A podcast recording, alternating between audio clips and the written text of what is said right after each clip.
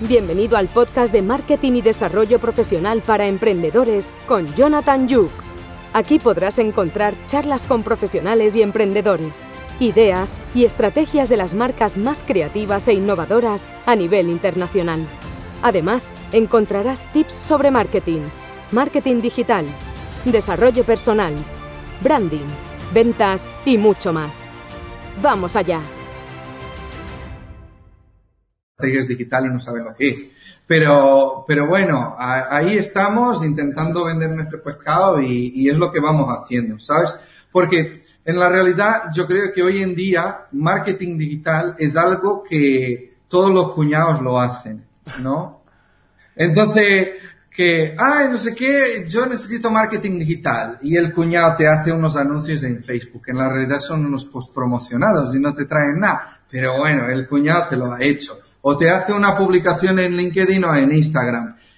y en la realidad, a, nosotros nos llegan muchos de esos que son el cuñado que les llevan principalmente community management. Brutal, brutal, o sea, te echas unas risas con eso, porque nos llegan con community management y nosotros le hemos conseguido un nombre a ese community management. Le llamamos aquí en cuanto entran prostitución de redes sociales. agresivo, puede que sea agresivo o no, pero es lo que les llamamos, porque nosotros entramos en las redes sociales y hasta el día de la cucaracha merece una publicación, cuando obviamente ellos no venden nada relacionado con cucarachas. Pero bueno, y entonces yo creo que es fundamental tener una estrategia de marketing y tener bastante claro lo que vamos a hacer y dónde queremos llegar, ¿no? Sí, además es lo que comentabas tú, ¿no? Tú no publicas eh, todos los días en, en, LinkedIn, tú publicas, pues bueno, le das el, espacio que puedes y le das el tiempo que puedes al, al, a la publicación, ¿no? Y es mejor publicar, eh, creo yo, ¿eh? De vez en cuando, que, pero que sea contenido bueno y de calidad, que publicar todos los días un contenido que sea bastante, pues por no llamarlo una mierda, ¿no? Ahí está. Entonces, Ahí está. tú, por ejemplo, que me comentabas, yo no publico todos los días y yo paso bastante. Bueno, cada uno dedica el tiempo que puede y con el objetivo que tiene, ¿no?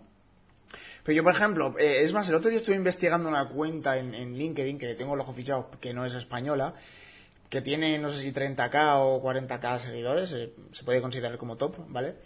Eh, subía al día entre 3 y 4 posts, y entre post y post habían como hora y media, dos horas de diferencia y le funcionaba muy bien, pero claro, yo lo veo un bombardeo de, de, de post ¿Pero tienen interacciones esos posts o es ficticio? Pues depende, porque de 40.000 seguidores que tiene, el engagement obviamente cuanto más seguidores más bajito es, entonces eso lo sabemos todos. Pero bueno, teniendo en cuenta el engagement normal que tenía, pues un post podía tener 200 me gusta, eh, yo que sé, lo típico, 30 comentarios, 50 comentarios, lo que sea, o, uno muchísimo menos. Pero post con 0 likes o con 10 likes o con 11 likes no tenía. Le iba bastante bien, ¿vale? Pero porque se ve que es, es, una, una, chica influencer, emprendedora. Pero es que en, en LinkedIn ah, hay mucha gente que utiliza estrategias de crecimiento de LinkedIn con, con ofertas de empleo. Porque las ofertas de empleo en LinkedIn muchas de las veces obligan a que la gente te siga. Sí. Entonces, si eres una empresa top, en la realidad pones ahí unas cuantas ofertas de empleo, las dejas rodar y después en el final seleccionas todo, los excluyes a todos y ya está, y te quedas con esos seguidores. Hay muchos que los consiguen así. Yo creo que hay muchas de ellas que vienen de ahí, ¿eh?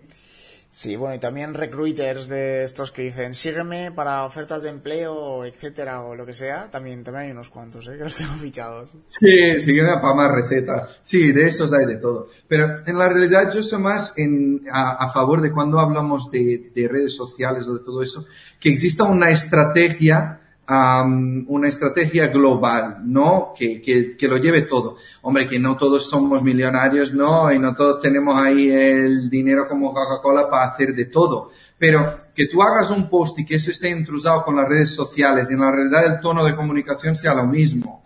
Que la publicidad que tú hagas, pues los lleve al, a la, ha llegado aquí, que mira. que la, Aquí tenemos aquí que, os animamos, por cierto, a que comentéis lo que queráis, que esto es una conversación entre todos y charlamos de lo que sea. Sí, te estaba diciendo que en la realidad que todo esté un poco anclado unas cosas a las demás.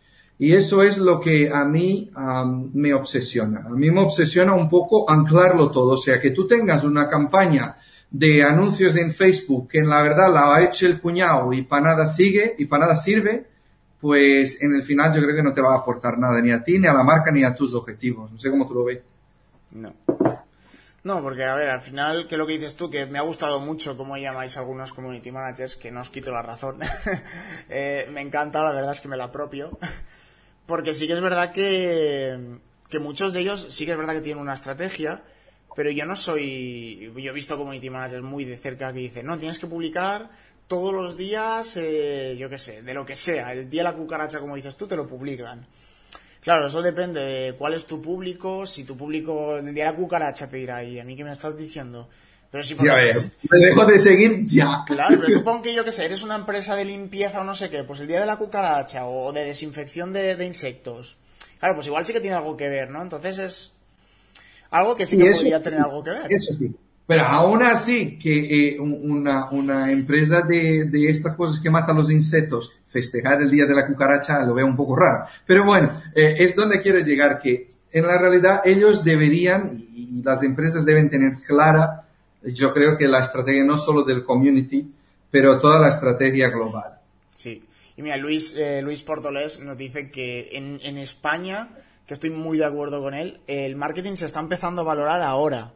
Y eso es algo que estoy muy de acuerdo y algo que yo hablo con, un amigo, muy amigo mío, que es eh, colombiano, que reside aquí en España, que me dice, tío, hay cosas que se hacen en Latinoamérica, porque en Latinoamérica todo el mundo tiene a España como, guau, España es, bueno, eh, muchos de ellos, ¿no? No todos, obviamente.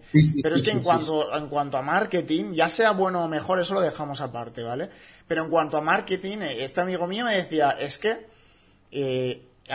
esto se lleva haciendo en Latinoamérica desde hace más de 15 años y en España como que la gente está muy cerrada y no funcionan esas estrategias. Están todo como muy modo túnel y foco túnel.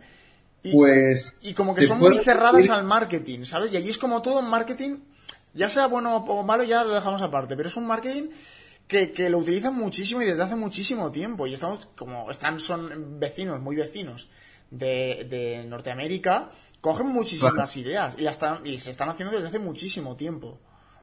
Claro, yo mm, miedo me da eso de que el marketing se empiece a valorar.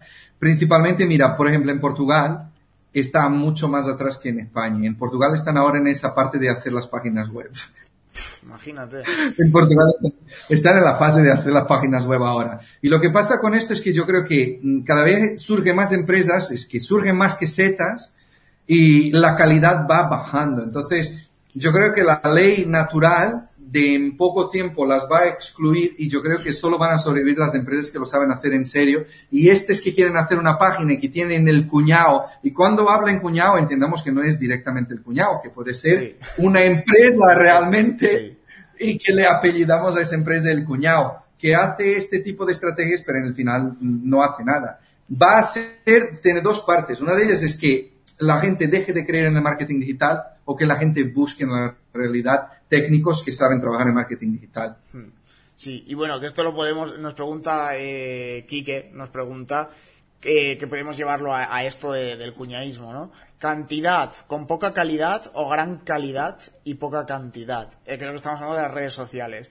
Te hago una página web de muchísima calidad y te cobro más, o te hago muchísimas páginas web muy baratas y hago cuñadismo. Y en redes sociales, en post o en lo que sea. Es aplicable a todo. Claro está. yo creo que lo que le falta a muchos cuñados, y vamos ya a hablar de cuñados así directamente englobando todos ellos, ¿no? Lo que le falta a muchos cuñados yo creo que es el conocimiento de un poco de todas las herramientas del marketing digital, ¿no? Porque yo creo que cuando tú estás diseñando una estrategia y tú estás diseñando la estrategia para el cliente, tú tienes que conocer un poco las herramientas y a lo mejor haberle tocado un poco o haberle visto tocar un poco para que sepas si esto funciona para el cliente o si el otro no funciona para el cliente. Yo digo esto a, los míos, pero lo digo claramente. Cuando yo empecé de marketing digital, los primeros que han empezado conmigo, lo siento mucho, chavales, pero yo os he gastado mucha pasta así a lo loco. Porque es que cuando empiezas siempre hay una prueba, siempre, siempre tienes que ver lo que funciona y lo que no funciona. Y yo creo que las agencias y los, los, los marqueteros que en la realidad ya llevan algún tiempo trabajando, esos son los que en realidad tienen valor, porque esto todo es prueba y error. Sí, sí. Y, añadimos que, que, podemos llevarlo más para ahí, que nos hace dos preguntas, que es, vamos, que yo voy a unificarlas. Eh, ¿Crees que falta, que lo que, mira, lo que estabas explicando ahora mismo, ¿crees que falta coherencia en las estrategias de marketing? Y a esto podemos llevarlo. ¿Cuánto puede una agencia de marketing como tal?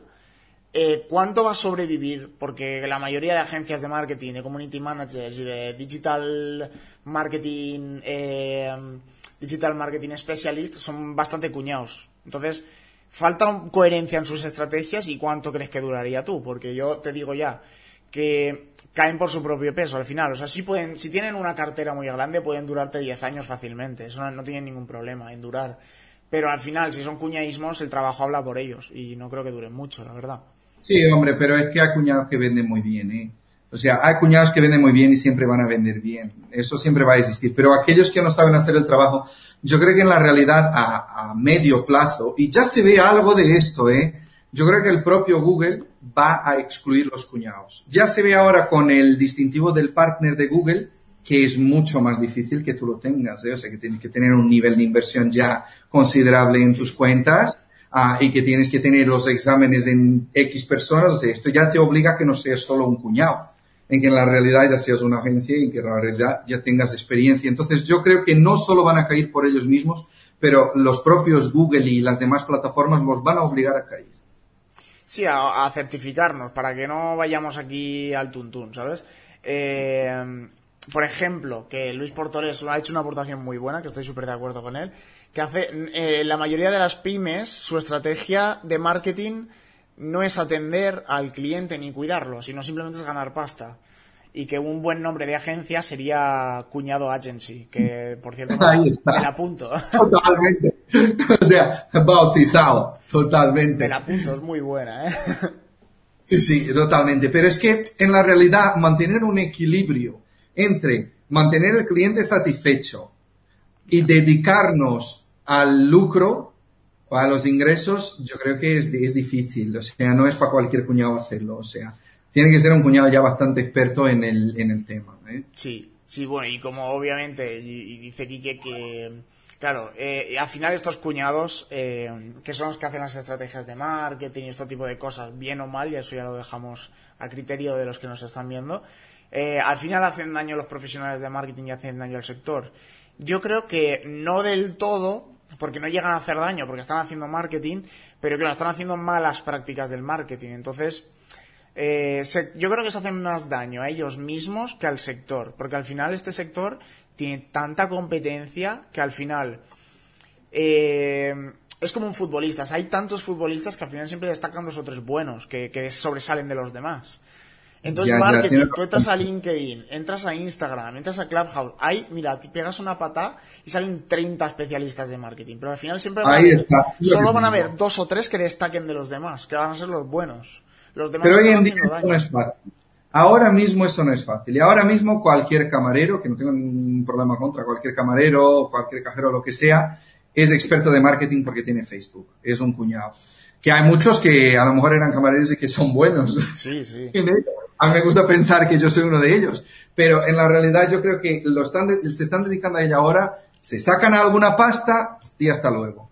Sí, Sí, o por ejemplo, como dice Quique, hay, hay justo eh, especialidades del marketing digital, como es el SEO, que, que o tienes muchísima especialización o, no se ven resultados y, te mandan rápido para casa. Porque si vas de cuñado, claro, el SEO al final no es hacer post con H1 y hacer back y conseguir backlinks y todo este tipo de cosas. Al final hay más cosas detrás.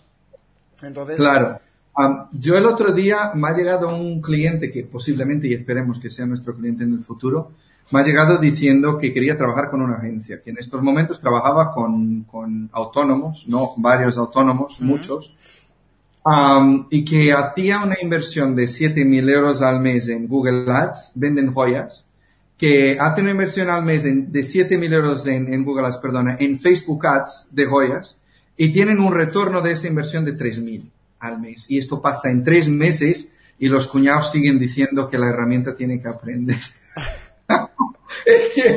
yo no creo, no sé cuál es el peor, si el, peor es la persona que lo cree o la persona que lo vende. Madre mía, no sé. O, como Luis Portoles que dice que él ha visto una oferta de trabajo de camarero que tiene que saber Photoshop y redes sociales. Photoshop será igual. No, no, no creo, pásame eso, por favor. ponlo, ponlo una captura si la encuentras. sí, eso hay que mirarlo bien. Dice aquí, dice aquí Emilio, en SEO es donde más cuñados hay. Hombre, esto hay cuñados en todos lados. Donde alguien quiere comprar existe un cuñado, sea lo que sea. Eh, a ver, es que cuñados al final eh, hay en todas partes, ¿no? Pero es que sobre todo en esto, porque ha salido ya el tema y ya nos hemos enganchado, pero es que sobre todo en estrategias de marketing, es que es lo que estamos diciendo, ¿no? Al final hay tantos y hay tantos especialistas de marketing. Y lo que dices tú ahora, cualquiera es especialista de marketing porque se ha hecho un cursito de 20 euros en Internet. Pero claro, solo algunos tendrán el certificado de, partner de Google o solo algunos destacarán sobre los demás y al final su trabajo habla por ellos solos. Muchos especialistas de marketing que un cliente de SEO duraría dos días, básicamente.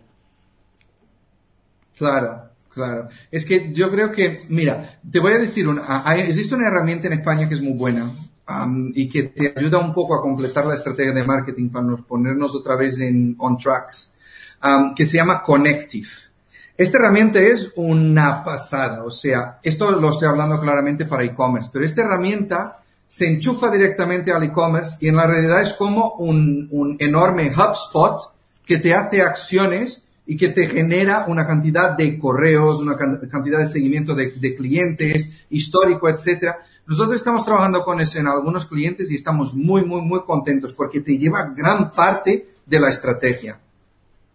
Sí, a ver, eh, que al final eh, el hacer una estrategia correcta, nadie sabe cómo hacer una estrategia, porque al final una estrategia... Eh,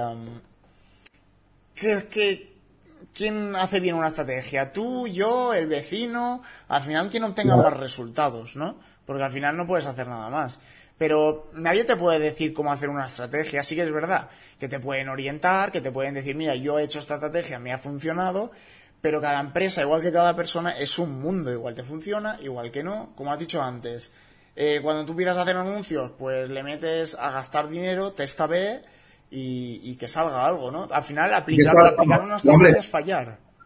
Claro, pero hombre, dice aquí, dice aquí, ¿quién ha dicho aquí? Ah, ah, ah, la clave es pedir resultados, no palabras. Eso está bien, pero cuando tú estás vendiendo, imagínate que estos señores ahora me dicen, yo te doy los 7.000 euros que doy a los otros, ¿qué me consigues tú? Hombre, hombre, hombre, es que es la pregunta de oro, o sea, ¿cómo voy yo a decir que, que podemos, que podemos conseguir que conseguimos? Es difícil. Y dice aquí Kike, ah, lo has visto, ah, Jonathan, que tres puntos destacaría para distinguir un cuñado de un profesional de marketing. Uf, eso es buena, ¿eh? Esta es muy buena, tío, esta es muy buena. Primero, yo creo que tiene que tener experiencia en el mercado. Yo creo que no puede ser una persona que ha entrado hace poco tiempo. Tiene que tener experiencia sí. uh, casos de éxito, ¿no? Diría yo. Sí, más que... Y ya la... Sí, a ver, más que experiencia, casos de éxito, ¿no? Porque yo, por ejemplo, en mi caso, lo digo abiertamente, tengo 25, en un mes hago 26 años, y he tenido muchísimos problemas por la edad que tengo, ¿vale? Ni soy joven ni soy mayor, estoy en, bueno, en la juventud, ¿no? Que se dice. Pero claro, muchísima gente ya te vayan a contratar o, te tengan que ser asesorados por ti, te dicen, ostras, eh, tú no tienes tanta experiencia como otro con 25 años. Pero eso estoy totalmente de acuerdo, que al final la experiencia es un grado que se adquiere pues con tiempo, no puedes hacer nada más. Pero igual he tenido muchísimos más casos de éxito que un tío que lleva 30 años en marketing.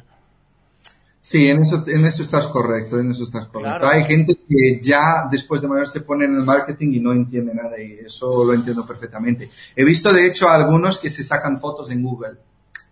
Sí. Y lo ponen en su página, pero vamos, no entienden nada de Google, pero la foto en Google la tienen. eso me encanta, tío. No saben ni lo que es el SEO, pero la foto está. Kike, Connective con dos Ns y una F en el final. Connective. Y también nos dice, ¿creéis que el mundo del marketing debería ir de becario junior senior? Yo creo que, a ver, eh, eh, obviamente todos empezamos, empezamos como junior. Al final es como el equipo de fútbol, ¿no? Eh, de uno empieza pues de cadete, después va creciendo, se va al equipo de los mayores y va... Y va... Hombre, también eh, yo, yo entiendo eso y entiendo lo que tú estás diciendo, pero yo creo que los roles, o sea, que las posiciones en el marketing digital no son muy claras. Entonces, un consultor en marketing digital, ¿qué hace?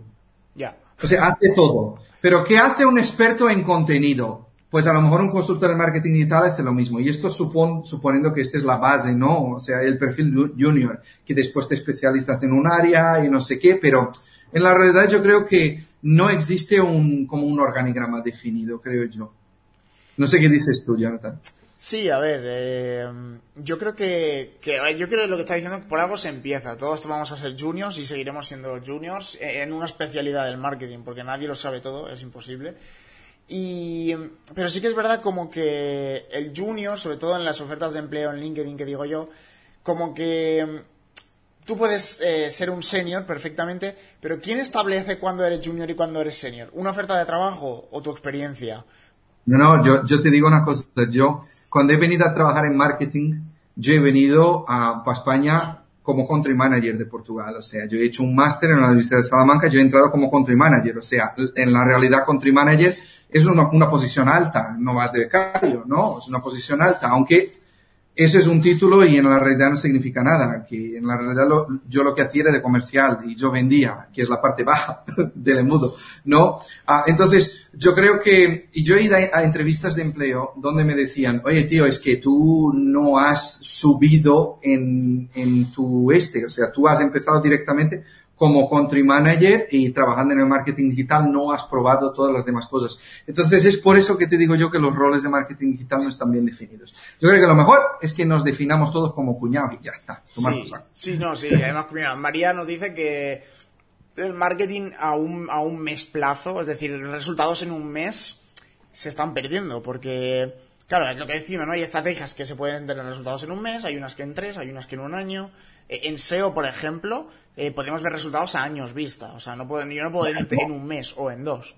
En SEM, por ejemplo, en pago, yo te digo, mira, en una semana tenemos resultados. Buenos o malos, pero los tenemos. Porque le metemos aquí 5.000 euros y en un mes tenemos resultados. No, en una semana tenemos resultados. Sí, el SEO tú, pero de igual forma siempre hay cosas adentro del SEO que te tienen un resultado a lo mejor al final del mes. Ni que sea tráfico, aunque sea algo cambiado en la web, usabilidad, ¿no? Uh, hay cosas que se pueden medir al mes, pero es difícil, ¿eh? Yo lo entiendo, es difícil. Sí, sí. O, por ejemplo, eh, Luis nos dice, la experiencia, si no es buena, no sirve de nada. Porque si lo has hecho mal toda la vida, aunque tengas mucha experiencia, no tienes el expertise.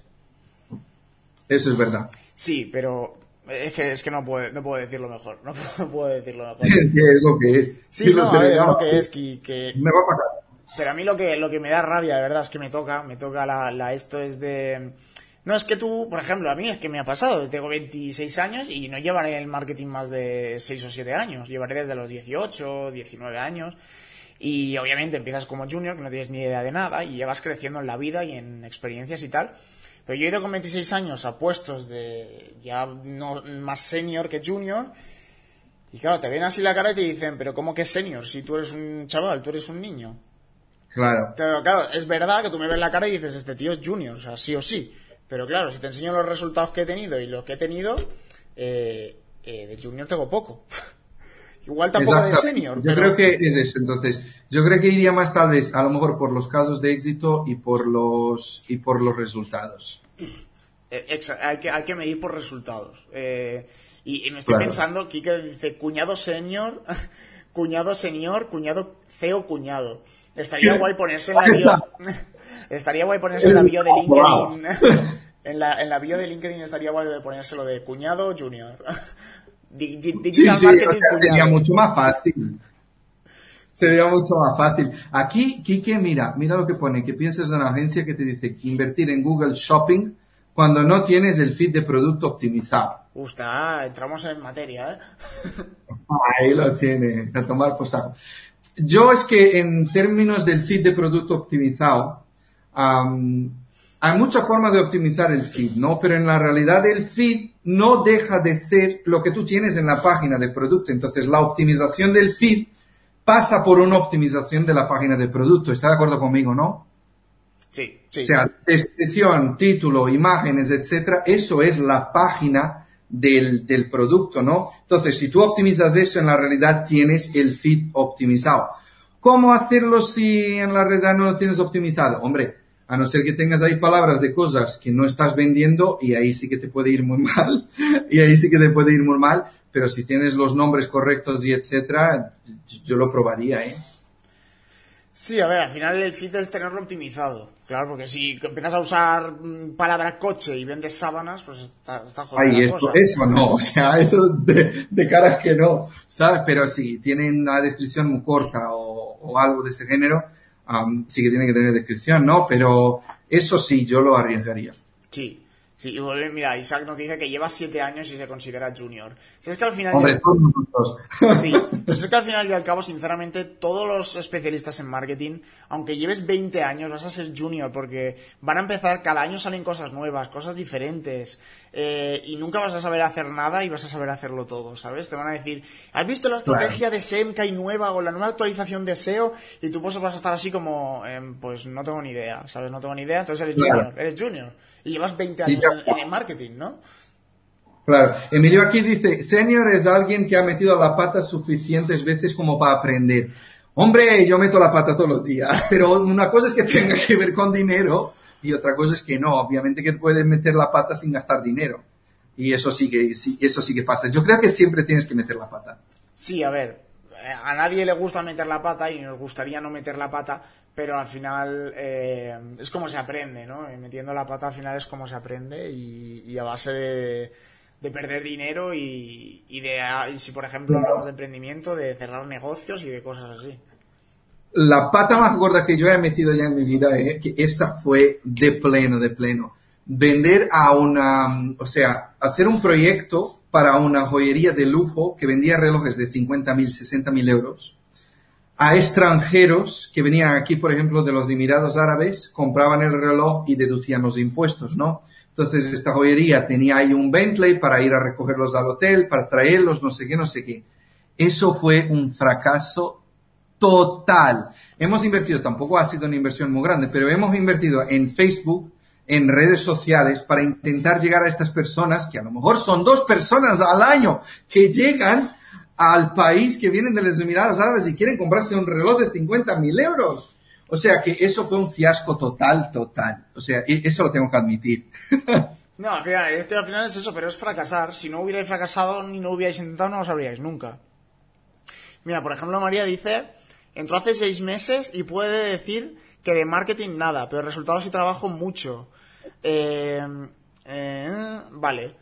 Eso, mira, María, yo sobre todo en el final, ser tú es lo mejor que puedes tener y lo mejor que puedes hacer, sobre todo en redes sociales, ¿vale? Si, por ejemplo, estás potenciando tu branding o tu marca personal, eh, como lo que hablamos, ¿no? Ya dejas de ser un cuñadismo y ya demuestras quién eres, qué sabes hacer, qué es lo que vales. Y sobre todo, que es lo que, mira, un post que subí yo esta semana, que es para vender en redes sociales, eh, lo primero que tienes que hacer es no vender. Básicamente. Ahí está. No vender, eh, apuntaros a mi curso ahora mismo y vais a decir, venga, vete a tomar por apuntar ya a tu curso y ahora, ¿sabes? Entonces, claro, al final lo que tienes que hacer es yo hablar y enseñaros lo que yo sé hacer. Enseñar directamente lo que tú haces. Lo yo que yo sé hacer y los resultados que puedo conseguir. Y si tú quieres y te apetece, te apuntas porque dices, ostras, yo quiero saber cómo lo hace el chaval este. Pero no directamente metértelo en la boca y decirte, mira, vente a mi curso y gástate toda la pasta que igual el curso es una mierda, básicamente. Por aquí nos, comentan, ¿qué opinas de las empresas que piden certificado de la NASA y bolas de dragón? ¿Creéis que es efectivo? Hombre, yo te digo una cosa, si esas empresas son tan tocapelotas, yo a lo mejor ni siquiera quiero trabajar con ellas. ¿eh? O sea, que hay que también elegir muy bien los clientes y mandar los clientes que no queremos para la competencia para fastidiarlos. Hmm. ya lo he hecho algunas veces y me quedo muy contento porque van fastidiando uno, otro, otro y esto es básicamente como un kamikaze, van y explotan adentro.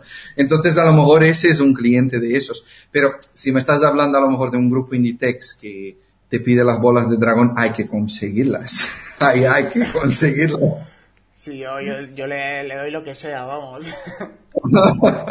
sí, pero, pero depende, porque llevar una estructura de esas tan grande, una estrategia de esas tan grandes también implica tener mucho personal. Entonces eso en la realidad puede ser, puede ser bueno y puede ser malo. Entonces, del punto de vista empresarial habría que pensarlo muy bien las empresas que piden las, las bolas de dragón. Y muchas veces las bolas de dragón simplemente son una para asustar, es decir, si se van a presentar, tipo, pon que pusieron la oferta súper fácil, se presentarían 500 empresas pegándose por el puesto.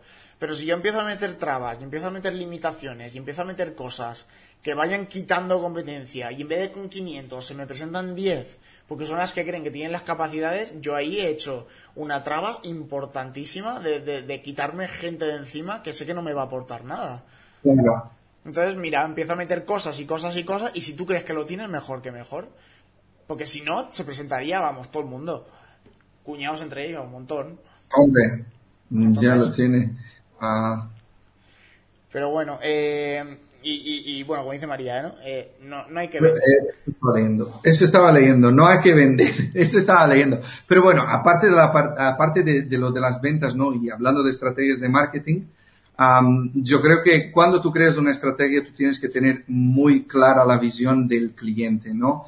Yo creo que lo tienes que conocer bien. Aunque tú hagas una propuesta comercial y te pongas ahí que vendes una estrategia, que va a hacer esto y que va a pasar aquello, yo creo que en la realidad tú siempre tienes que enfocarte en quién es el cliente y conocerlo. Y aunque tú vendas la estrategia, yo creo que solo vas a, vas a cambiarla y recambiarla y recambiarla, ah, porque si no la cambias, yo creo que, que, que no va a funcionar, ¿eh? No, y sobre todo es que eh, pero mira, yo voy a ser, siempre soy claro y aquí se me conoce porque no tengo pelos en la lengua y siempre con respeto, ¿no? Pero veo muchísimos influencers de estos de, LinkedIn, ¿no? Que, están creciendo, la verdad es que están creciendo y tal. Y yo los conocía pues como gente campechana, gente de, la calle, normal y corriente, sin humos de grandeza y gente normal y corriente. Y con el tema este de que de repente se ha visto con 40k y con 45, 50k, de repente me veo que tiene una página web y empieza a vender un curso por 40 euros al mes. Y digo, mmm, ¿por qué?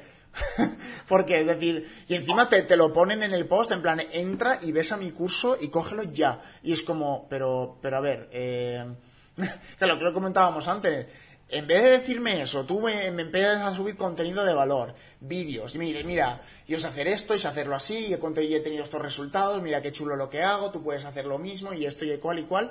Entonces ya a mí ya me entra la propia curiosidad de apuntarme a todo un curso. Pero si me metes ya un curso ya, eh, como digo yo por el culo así porque me lo tengo que comprar sí o sí, es que no te lo voy a comprar, no te lo voy a comprar. Es que lo voy a comprar. Sí, sí, sí, sí, yo lo creo, pero de igual forma yo creo que ah, cada vez más la parte de la formación va de la mano con el marketing digital, pero yo creo que deberían separarlas muy bien. O sea, yo creo que el marketing digital cuando lo haces a un cliente siempre tiene que tener formación. Yo no lo veo de otra forma. No, sí, y mira, Kike nos dice, ¿qué, qué piensas cuando viene un cliente top? Eh, el dinero que trae al proyecto, ¿qué? ¿Qué te parece?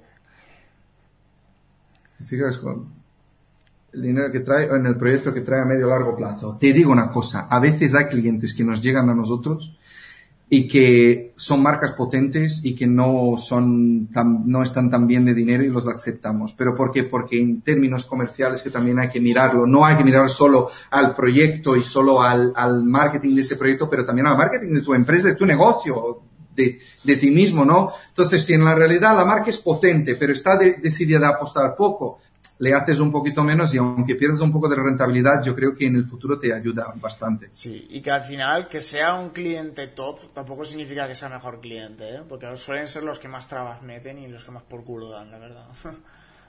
Ya, ya, ya, ya, totalmente. Las cosas claras. Y por aquí Luis nos dice, ¿qué opinamos de las funnels de ventas anticuados? Pues eso, que están anticuados y que no, no valen, básicamente. Ya, ahí está. O sea, yo hoy en día, y, yo he dado en la formación esta que he estado dando, hemos estado hablando de touch points ah, en el customer journey, ¿no? O sea, la jornada del cliente desde el momento en que conoce la marca hasta el final. ¿sí? Hemos estado hablando de touch points.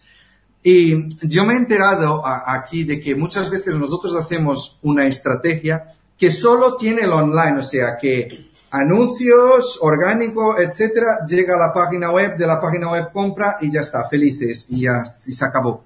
Y en la realidad, hoy he estado hablando de touch points que son muy importantes, como por ejemplo la parte del tratamiento del cliente antes de conocerte y la parte en el final, o sea, que llega hasta la parte de recoger las reseñas, ¿no? Porque eso también es importante en el marketing y no solo llegar a la venta y hasta luego, ¿no? Entonces, yo creo que esa es la parte que yo creo más importante. Yo creo que los funnels están muy simplificados. Yo creo que tiene que tenerse una visión más global. Sí, a ver, además que yo, mira, también quería añadir que hay muchísima gente que sinceramente está muy obsesionada, pero porque te lo han metido en la cabeza en todas las formaciones de marketing, que para tú vender tienes que hacer un Customer Journey, tienes que hacer un funnel, tienes que hacer un Canva, tienes que hacer eh, miles y miles y miles. Sí, está bien, si obviamente vas a poner mucho dinero, te lo estás jugando todo y tienes que hacer un estudio muy intenso sobre, porque vas, puedes perder, o ganar mucha pasta o perderla toda, ¿vale? Claro. Pero hay muchísima gente que está obsesionada que enseguida oh, voy a hacer un funnel, un embudo en Facebook y voy a hacer no sé qué y voy a, ¿sabes? Y es como, yo ni siquiera tengo, no he hecho un funnel, sé cómo se hace y lo he estudiado y lo he hecho, pero en mi vida he pillado y he dicho, ah, voy a hacer un funnel para hacer que sí que te Es que eso yo, creo que está en la ¿eh? teoría. Yo creo que eh, en, la, y además poner un funnel en una propuesta comercial es, demasiado precipitado, ¿no? Porque no conoces el cliente, no conoces la estrategia, no sabes cómo va a, reaccionar la audiencia. Entonces, sí que lo puedes meter, pero de un punto de vista que si el cliente no sabe lo que es y, y, ahí decirle, oye, que esto es más o menos lo que vamos a hacer y vamos a seguir una estrategia de embudo. Punto y ya está. Pero es que, claro, las estrategias de embudo son muy, no sé, yo lo veo muy marketing del 2000, ¿no? Muy, ahora es todo muy digital y un funnel de ventas eh, o un funnel de, conversión o para lo que sea, yo te puedo hacer un funnel de ventas y te decirte, mira, el usuario va a venir aquí, va a venir aquí y lo vamos a llevar al curso online y después le vamos a hacer un retargeting y le vamos a vender, no sé, otro curso online. Pero es que eh, depende del usuario, de la experiencia de usuario Tú, por ejemplo, imagínate que entra y hace de todo menos comprarte el curso. O te compra el curso, pero después del curso te compra otro que igual va de otra cosa totalmente distinta. Y, ya se te ha roto el funnel. Entonces, el usuario es tan impredecible que el funnel te sirve mm, de, guía, pero ya está.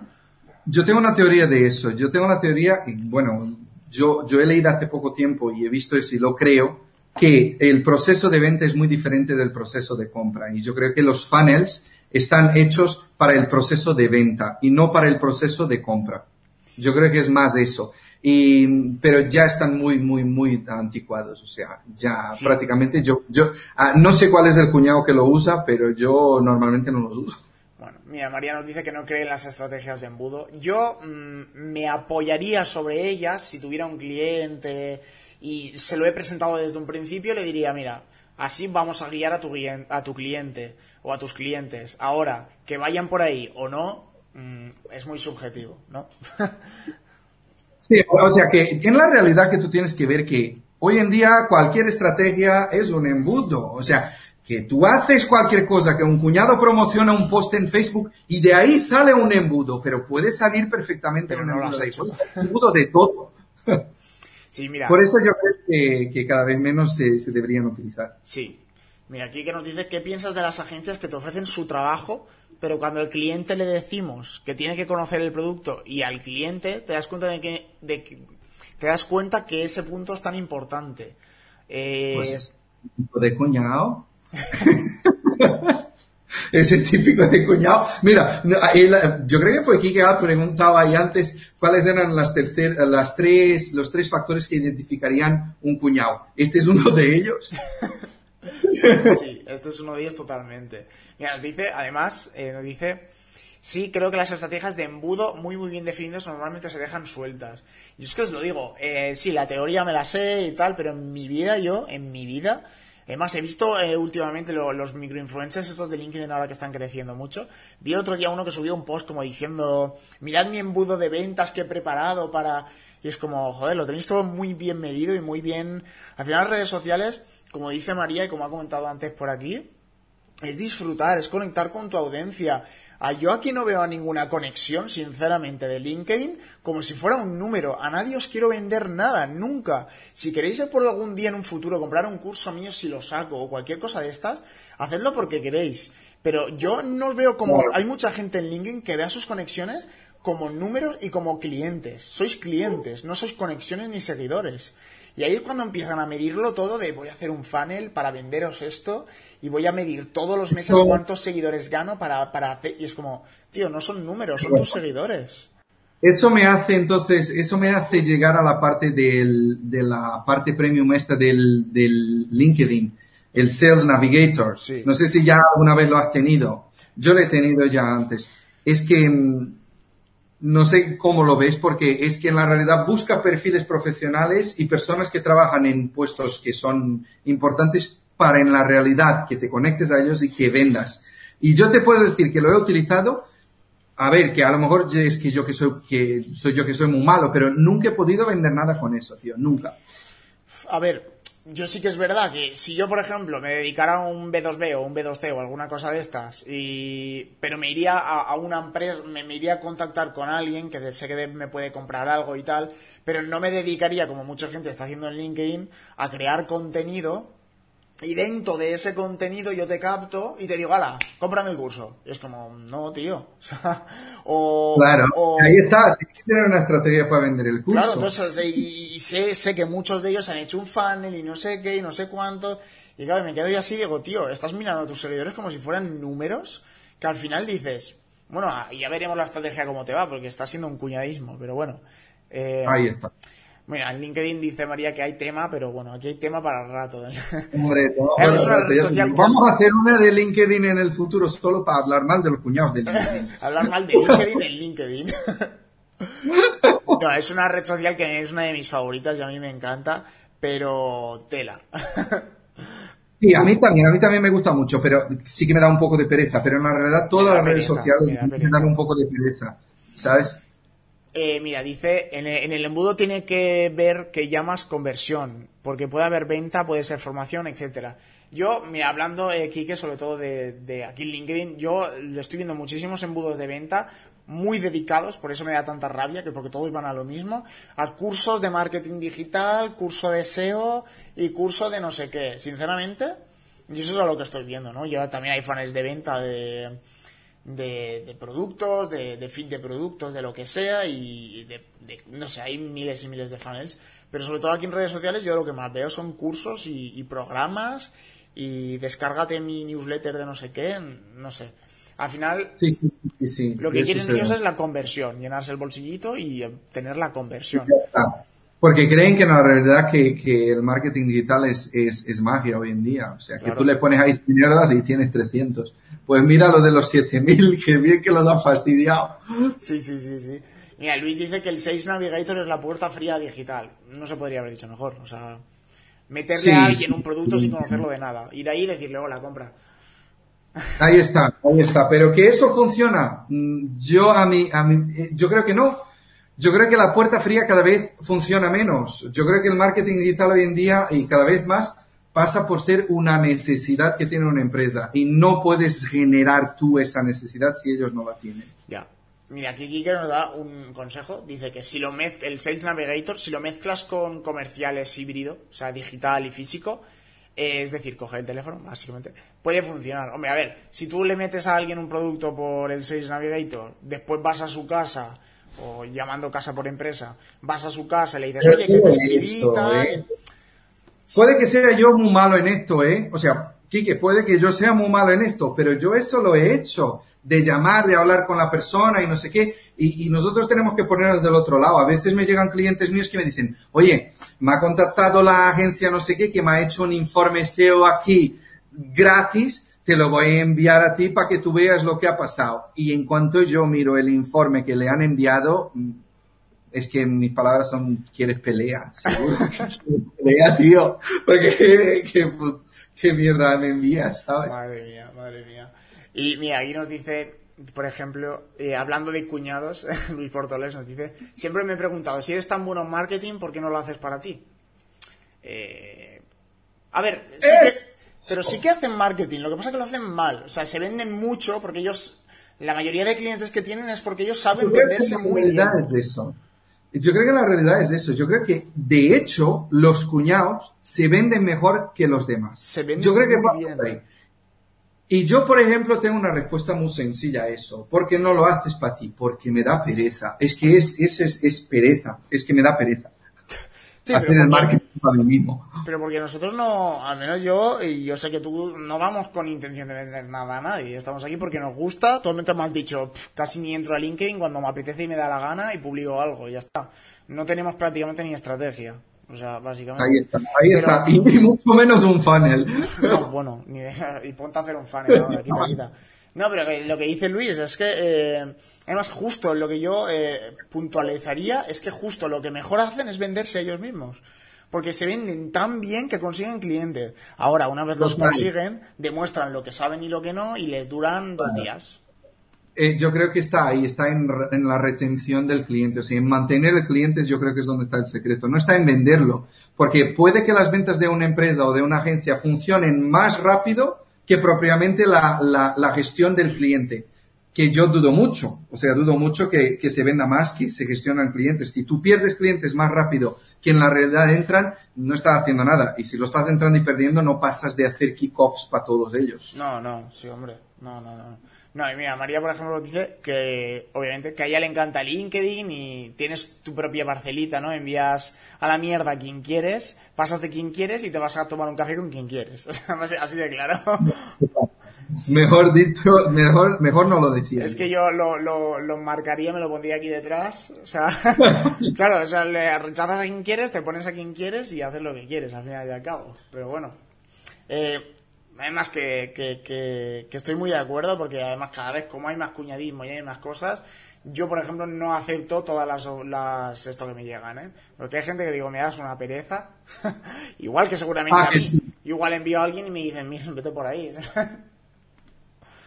Sí, sí, sí, sí, eso pasa mucho, pero eh, en la, a mí me gusta mucho LinkedIn, ah, pero utilizarlo en una estrategia, hay muchos que me, que me llegan empresas que dicen, pero yo soy B2B, debería utilizar el LinkedIn. Hombre, a ver es cómo vas tú a utilizar el LinkedIn para B2B. Es que esa Sí que puedes es hacer posts y sí que puedes hacer cosas, pero si no hay personas por detrás de una marca, yo creo que no la mueves. Ya.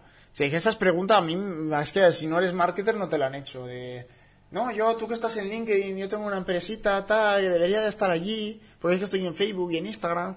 Claro, te quedas así pensando y dices, hostia, ¿qué le digo? ¿Que sí o que no? ¿Sabes? Ya, totalmente. Claro. Porque claro, a ellos siempre les han vendido que si eres empresa vas a LinkedIn. Entonces se lo tienen en la cabeza. Soy empresa, me voy a LinkedIn. Pero claro, eh, igual sí, igual no. Sí, yo creo que yo creo que depende mucho de la empresa en la realidad. Si eres una empresa de recursos humanos, yo te diría, hombre, Hombre, tienes que estar al. Pero si es una empresa de B2B directamente que vendes materiales de construcción civil, por, lo, por ejemplo, ¿para qué estás en LinkedIn? Eso yo no lo veo funcionando. No, mira, además lo dice Kiki que tanto el 6 Navigator hablando de LinkedIn, primero tenemos que saber qué vender quiénes son, y quiénes son tus clientes, básicamente. Ahí está, ahí está. Entonces, eh, mira, dice Kiki, el infoproducto nosotros somos el cliente. Por eso es tan importante LinkedIn para ellos y lo vemos tanto aquí. Como he dicho, claro, lo que estábamos hablando antes. Al final los seguidores para ellos somos, son, bueno, pues tú no eres Kike, tú eres eh, el número, el seguidor número tal. Y tú vas a ser mi potencial cliente y te voy a mandar eh, email marketing o retargeting o te voy a mandar tráfico a mi web o lo que sea. Al final, depende de tu estrategia. Yo, por ejemplo, sería incapaz de hacer eso, porque no considero, como has dicho tú, yo no tengo empresa ni tengo nada, ¿vale? Pero detrás de una empresa hay una marca personal. Entonces yo, como, como marca personal, mm, yo es que, mm, como lo veo y me muero cada vez que lo veo, porque es que lo mataría, entonces hacerlo yo sería como un hipócrita de, de cojones. Claro. Y yo, yo me sentiría como profesional una basura, básicamente, de marketing, sobre todo. A ver, y por aquí, por ejemplo, dice, todos tenemos entre todos los cinco diferencias del cuñado y el profesional de marketing digital.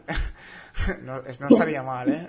Y ponerlo en todas las redes, yo creo que sí. Yo creo que de hecho, am, Quique, tú que conoces bien el club de marketing de Castilla y León, yo creo que sería una excelente campaña meter eso en todos lados. Porque es que ahora mismo funcionaría. Yo creo que hay necesidad de, de, de legislar la profesión, ¿sabes? O sea, yo creo que a largo plazo, porque los profesionales de marketing a largo plazo y cuando trabajamos con empresas grandes pueden tocar en grandes cantidades de dinero, ¿no? O sea, que tú llegas a, eres un cuñado, llegas a una empresa grande, le vendes, mira, estos los 7.000 euros, 7.000 euros para mí ya es una cantidad significativa de dinero, de inversión. Si los tiras directamente a la basura, yo creo que eso tiene que tener consecuencias. Entonces, en la realidad, yo creo que la profesión debería y podría perfectamente ser legislada como, como, como, como las demás, ¿no?